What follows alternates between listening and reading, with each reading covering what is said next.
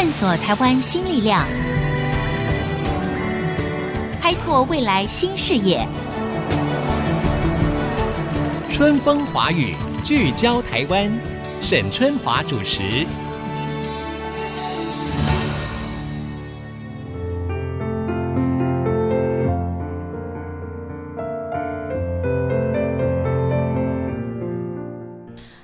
大家好，欢迎收听《春风华语》，聚焦台湾，我是节目主持人沈春华。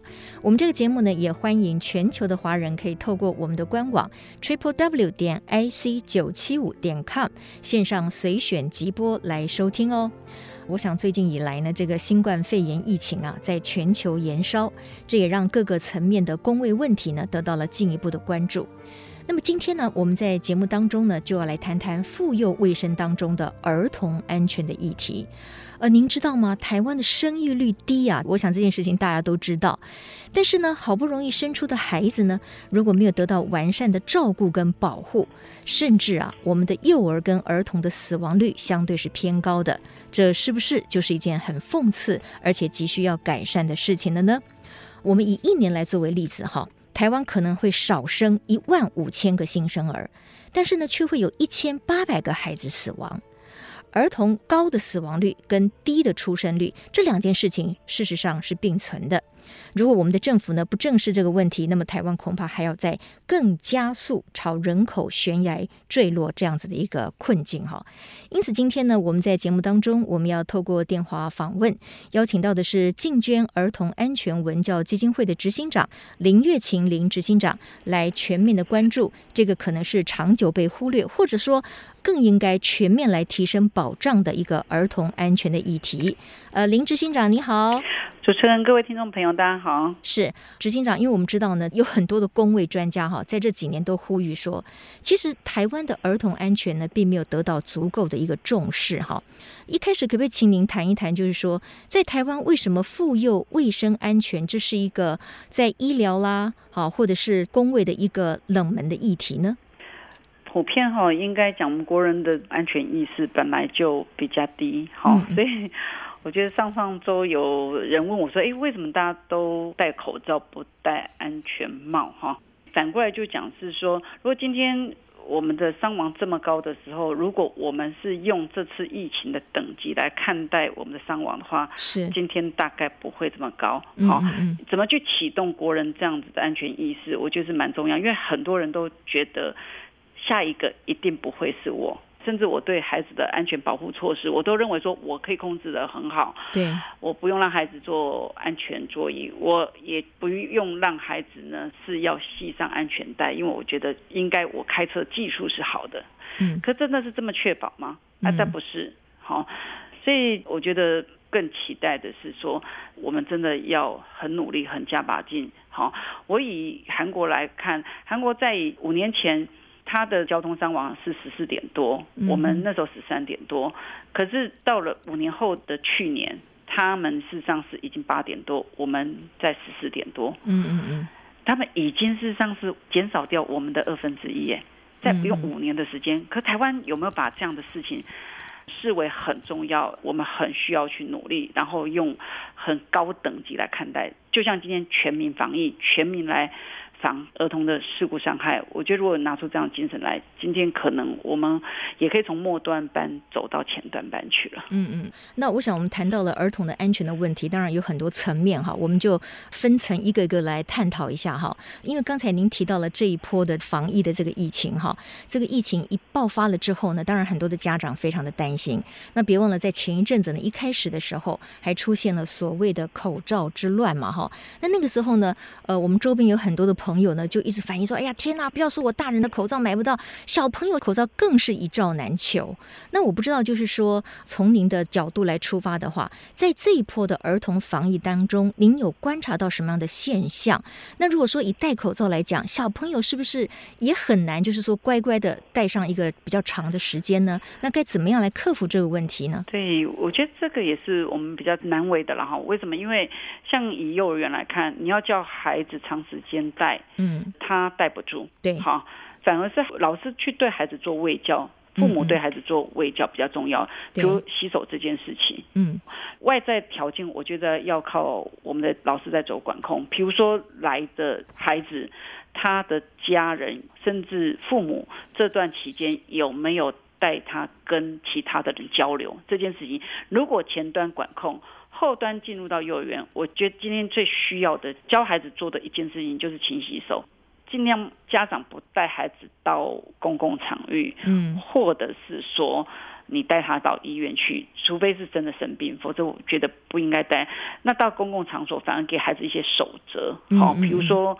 如果在公共场域的这段时间，尤其是在捷运或在客运里边，戴着口罩，然后手就不要去乱碰触东西。嗯、我觉得反而给孩子清楚守则的话，他比较能够遵守。然后要出发前要告诉他，这个可能会潜在的风险。否则我现在看很多大人口罩戴的也很糟糕啊。嗯嗯嗯，就是只戴嘴巴，鼻子也都是裸露在外边的话，那你基本上怎么防疫？甚至孩子手有时候怕他是去碰口罩的内部，那当然还是会有感染的可能性呢、啊？是，嘿，确实哈。我想这个妇幼卫生或者是儿童的安全，它是一系列的教育的成果了。所以就是说，如果家庭教育从小就很注意这些细节的话，要求小朋友当然相对就会比较到位一点哈。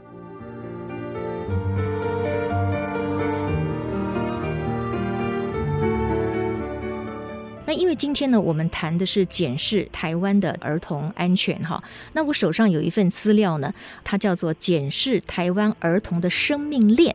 那在这个资料上面呢，诶，我觉得很有趣，就是说它分了很多不同的项目，比如说疾病预防啦，什么心肺复苏术的使用啦，还有家庭环境等等的。它这个分数是这样的，它从五颗星，就是我们就说五分好了，那最低的呢，就是可以到零分哈。比如比如说，我们得到一个分数最高的，就唯一的一个五颗星，就是五分的是什么呢？就是疾病预防，就是里面的常规预防接种。好，那我觉得那是因为我们台湾的这个新生儿的疫苗的接种其实做得非常好嘛，所以在这个部分我们得到了五颗星。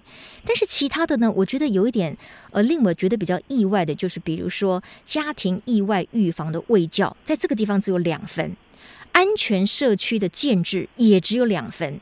那另外呢，像安全载具的研发跟规范，这个更糟，这个只有一分。不知道执行长怎么样看待？为什么在这些项目里面，其实我们看起来做的并不好？台湾应该是全世界疫苗接种率最高的，嗯，它高达到九十四 percent，意味着当然过去我们家长对于健康的关注，有疫苗的时候。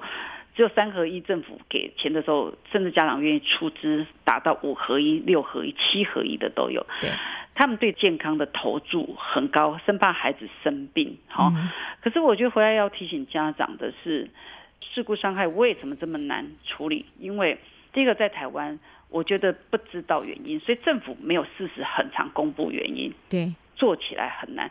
一个。孩子发生了儿虐的时候，我们的媒体会大肆报道。一个孩子在交通事故上死了，就小小的一小段说哦，有个孩子被车撞啊死掉。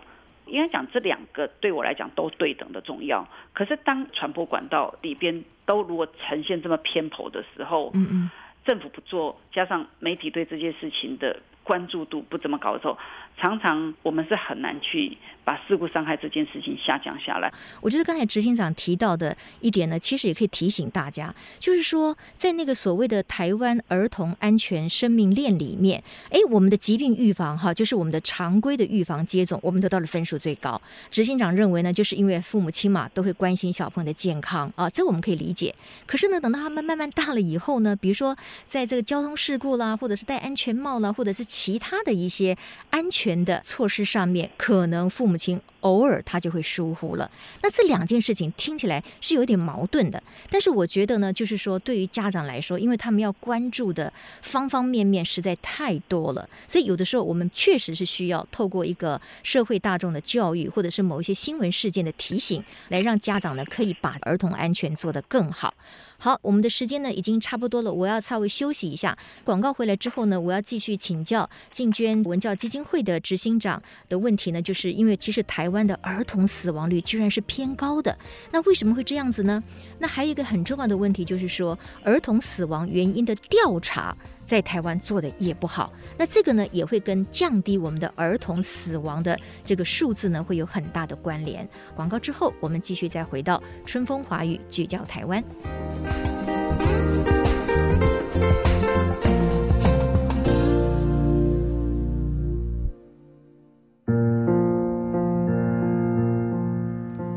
好，各位听众，非常欢迎大家回到春风华语聚焦台湾。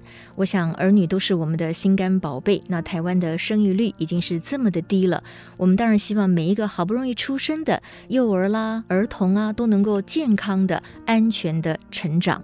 所以呢，我们今天如果检视台湾的儿童安全，我们发现，哇，天哪，可能我们并不知道它中间是有很多漏洞的。就比如说我在节目一开始的时候呢，我有提到台湾儿童的死亡率居然是偏高的。好，我们用。数字来说话哈，我手上呢也有一份数据，这个是台湾跟 OECD，也就是经济合作暨发展组织的这些国家所做的一个儿童死亡率的比较。那根据这份数据呢，我们台湾呢，不管是在婴儿的死亡率、新生儿的死亡率，或者一到四岁、五到九岁，或者甚至更高一点，十到十四岁，这些的死亡率呢，我们都高于我们邻近的日本、韩国。那我想这件事情，我其实是蛮讶异的哈。执行长，我们知道，其实像这一次的防疫的大战当中，其实我们显现了台湾整个的医疗跟工位的水准是优于日韩的。我们的防疫战打得非常漂亮。那为什么在儿童死亡率的这一块，居然我们的儿童死亡率会偏高呢？这个我还是认为回来看的是我们家长对这件事情的轻忽，嗯，因为我们从过去的农业化社会走到工业化社会的时候，我们的楼越盖越高的时候，嗯，我们到底有没有从过去的生活情境去思考到现在的生活情境，就是不太一样，好，所以我们的高楼大厦林立，所以大家就会有赘楼，那再加上台湾事实上是。人很多，可是地非常的小。事实上是全世界密度相当高的国家里边，我们使用的载具事实上是机车。所以当用机车的时候，它本来就是一个肉包铁的状态里边，本来风险就很高。可是国人在讲到这个课题的时候，国人很求方便，又加上风险意识比较低。如果在推动小的孩子不要搭机车。国人是没办法接受的，所以从这样的角度上来看，我们如果跟真的跟先进国家比的话，不管是一到四岁、五到九岁，我们的二十四个 OECD 的会员国里边，我们实际上是会敬佩末座，是最后一名，这个也不意外。因为如果我们没有把儿童放在我们最前端，把他视为是一个脆弱的人，要来做一个比较合宜的保护的话。通常很难，所以妈妈会认为我在。汽车上我抱着孩子为什么不行？是，而且因为接送小朋友很多的责任都落在妈妈的身上，但是妈妈最方便的交通工具可能就是机车嘛。所以你如果说让他放弃机车，他如果要接送小孩，对他来说可能真的会造成很多时间上的折损哈。所以大家当然就想说，哎，方便，那但是我会很小心。但是偏偏就是这样子的一个交通工具，其实就是肉包铁。那一旦有个碰撞，其实最脆弱的就是在上面的儿童。我有时候。哦，看到那个妈妈哈，前面呢夹着一个，然后她后面后座又坐一个，感觉上就是很危险的样子。虽然两个小朋友都有戴安全帽哦，可是我想只要有一个碰撞的话，那小朋友可能很容易就会跌出来哈。但是这个问题到底要怎么样解决？我觉得可能就需要有关单位跟家长自己要去寻求一个良方了。那因为有一个议题哈，我觉得在台湾其实也很少讨论，但是我知道进军儿童基金会其实有关注过这个问题，那就是所谓的儿童死因回顾哈。那您可不可以先说明一下，到底什么叫做儿童死因回顾？像儿童死因回顾，世界各国都在做哈，因为为什么？因为要知道原因才能够掌握死亡，好，才能掌握受伤。尤其是先进国家，他们的做法呢？都会是去看到每一个死亡个案的重新去做分析。嗯，他一直再三强调说，我不是为了做司法调查，我要确保的是这个原因有没有被掌握。今天我知道孩子是拉到热水瓶的电线，对，而不是只是表面上我看到一个烫伤。嗯嗯。那如果今天是拉到热水瓶的电线，比例这么高的时候，嗯，我才可以要求家长是不是要把热水瓶的电线放在家具的后方，让孩子拉不到。是是，如果我不能够掌握到这个比较确实的原因，就像我们在看美国，他们过去有设计船型的床，哎，就发现这个船型的床里边刚好尖缝是三角船嘛，帆船嘛，哈，嗯，可是那尖缝刚好孩子头卡下去，他起不来了，他就会窒息。是是，他类似回过头来去反推那个原因。然后再回来看，我们应该是制度法规或者是家长的宣导要加强什么内容？嗯、我觉得这才有办法让那个伤亡下降。可是台湾现在第一个，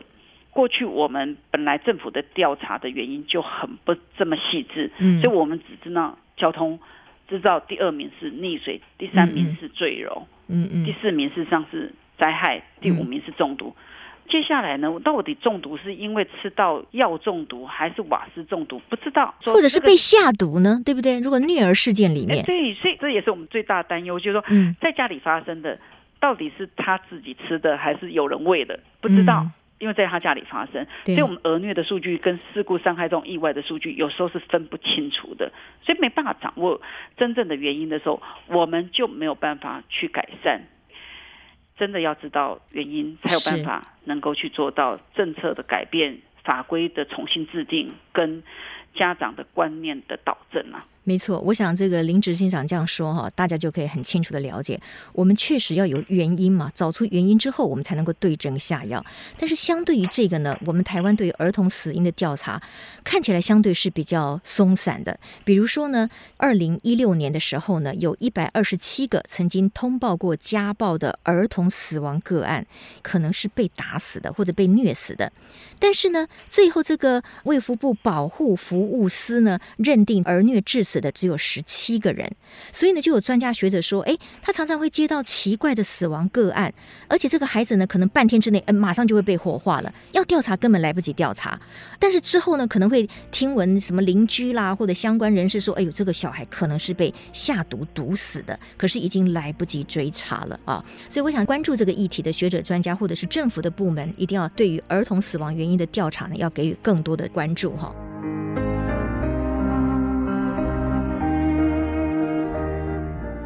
另外，我想请教林执行长的，就是说，您刚才有提到交通安全事故，哈，那这个确实在台湾也很多，每一年常常就会有人去就说，哦，那你不管是几岁啊，幼儿啦、baby 啦，还是呃三到五岁啊，或者是再更大一点，在车上都要坐安全座椅，为什么要强调后向式的座椅呢？您可不可以说明一下？第一个哈是美国儿科医学会，他们常常透过儿科的门诊的时候去收诊数据，好去了解到现在孩子的整个伤亡样态，所以呢，他们就发现说，哎，今天孩子坐前向的安全座椅。他本来脖子就比较没办法固着，所以会有甩边效应。所以过去呢，我们台湾实际上是定一岁以下，所以儿科医学会提出来说，两岁以前都会有这样的甩边效应的时候，不应该要去提供前向式的。所谓前向是指那个 baby 是看着前面驾驶那个方向，跟驾驶人行进方向一样。后向式就跟行进方向是相反的。好，因为在撞击的时候。事实上，脖子会前后摆动的很大力。嗯嗯嗯。好，那大人呢？他的脖子实际上是比较固着的，可是孩子的脖子是比较没办法固着的。那种状况底下会有这种效应在，所以他就提出来，应该要两岁以前通通要做后向式的，两岁以后再做前向式。可是他有个但书，他说虽然讲说两岁以后就可以做前向式。他也提醒，如果两岁以后能做后项是，能做多长就做多长。那我们再看瑞典，瑞典是一九六零年就已经规定四岁以前通通要做后项。嗯嗯嗯，人家更先进。是，台湾呢，我们定的是一岁以前。去年二月十四号情人节，台湾有一个小孩，爸爸妈妈。因为如果按照法规，他做对了，他让一岁多的小孩做前向式的哦，结果后来因为撞击，嗯嗯，孩子死了，嗯，他坐在安全座椅上，这个不是我们觉得很正确的做法，父母都做对了，父母一定觉得很冤枉嘛，就是说我我有注意到，而且我还照着做，对不对？可是。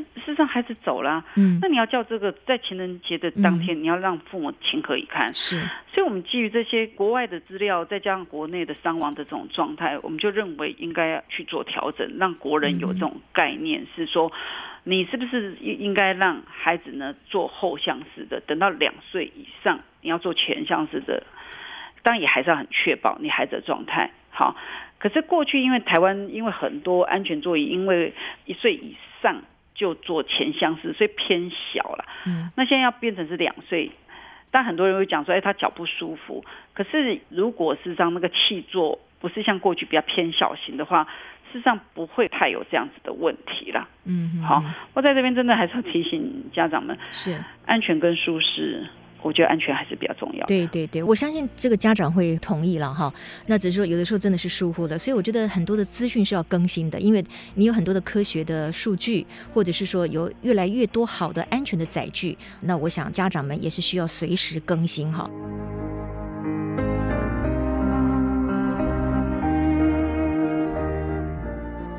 最后利用一点时间哈，跟执行长请教一下，就是说，其实这么多年来哈，好像家中的一个环境还是最容易造成意外伤害的一个地方。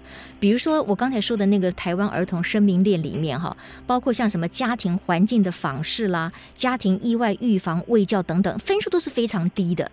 为什么我们认为家里应该是最安全的地方，反而变成是危机四伏的地方呢？那到底一般的家长应该要做什么样的注意？在这边真的也要跟听众朋友说，哎，我们对外讲都会讲说啊，交通最高，那怎么讲到环境的时候是居家最高？为什么？嗯嗯，因为第一名的确交通从类别来看，可是第二名溺水，第三名坠落，第四名灾害，第五名是中毒。接下来的第二名到第五名，几乎在家里发生比较多。所以为什么讲到场所的时候就居家？那在这边，我觉得家长的观念有很大关系，因为我们进娟每一年都会做调查。是。每次调查的时候，家长认为最危险的地方哪边？公共场所。嗯。好，哪里最安全？居家。好。可是我们问他说，居家里边哪边最危险？他说厨房。可是实际上我们的数据，第一个居家最危险，第二个。如果讲到居家的时候，客厅最危险。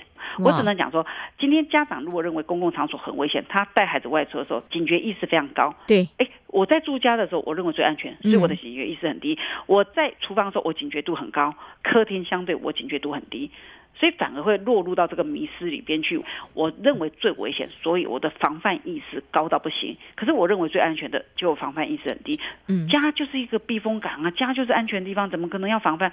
错，它就是要防范。嗯，因为你家里这么多的危险的东西，有火，你不要讲说厨房。打火机，爸爸抽完烟乱放，孩子引起的火灾将近百分之百都是拿到大人打火机。那打火机为什么拿得到？嗯，因为在客厅啊，爸爸抽完烟，可能阿妈烧完香就是放在客厅啊。那这个伤亡会不会变高？当然会变高啊。那客厅本来就是孩子游戏场所的时候，他在奔跑，你的橱柜这些东西都是尖角嘛，甚至沙发你就放在窗户旁边，他跳来跳去就飞出窗户外，就坠楼啦。嗯，好，那甚至呢？吃完药，阿公阿妈吃完药放在桌面上，孩子会不会拿来吃呢？甚至你就认为，哎，水银电池很安全啊，电池嘛。可是孩子拿来吃下去，可能就是中毒啊。嗯，甚至小孩子呢，我们会看到人家客厅很喜欢放茶具，客人来就泡个茶啊。可是你旁边的在烧水的这些东西，本来就是有它潜在风险在，可是你照样。所以我们有看到这几年真的。我们孩子是拉到那个热水瓶的电线，把热水瓶拉下来。哦，这个问题反而是我们的开饮机热水瓶，过去是洗澡水，嗯，风险比较高。可是现在看到很多这种电器用品造成孩子伤害，甚至家里就是很喜欢说哦，那我就买一个轻便型的折叠桌，因为拜拜有时候干嘛要用折叠桌，连收盒子的时候可以用，或是麻将桌也是折叠桌形态的，就孩子假死啊。就我会认为是说，很多时候我们是对这些设施设备没有概念，就认为孩子跟大人一样，对这些设施设备不会去乱动乱碰，不会去造成伤害。错。嗯，还有一个家长也不应该把孩子独留在家里，然后外出了。你觉得你下去买个酱油，五分钟就回来，嗯，家是很安全的。可这五分钟有可能他就坠楼了，有可能他就玩了打火机，嗯、造成家父的一个灾害。嗯嗯。所以我会认为还是一样，就是。我们大人的风险意识，尤其是居家，我们会认为责任放在孩子身上不太恰当，责任要放在大人身上。所以我们有时候会建议家长，你要不要把那个现在政府都要求保姆。要带孩子没有问题，可是你要按照那个居家环境检核的四十项检核你家的环境，要符合这四十项，你才可以做保姆。那相同的，我们也觉得新手父母可不可以把你家用那个保姆的四十项来检核一下，你家符不符合你？生小 baby 的时候，嗯，才会你家相对是安全的。嗯嗯嗯，是是好。今天非常谢谢进捐儿童基金会的执行长林月琴林执行长对大家的提醒哈。我们常常讲一句话说，最危险的地方就是最安全的地方。可是反过来，它可能也是通的哈。就比如说，我们都没有想到，在家里面的客厅，小朋友最常玩乐的一个场所，可是它的边边角角，它可能也隐藏了很多的危机。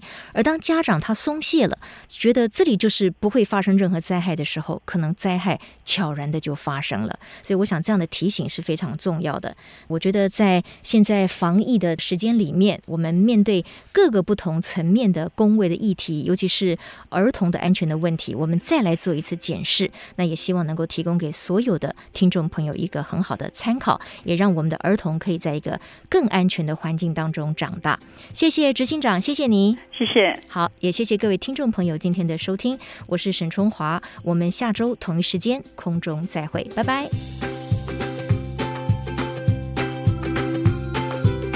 本节目由世界先进机体电路赞助播出，探索真相，开拓未来。世界先进机体电路与您一起聚焦台湾。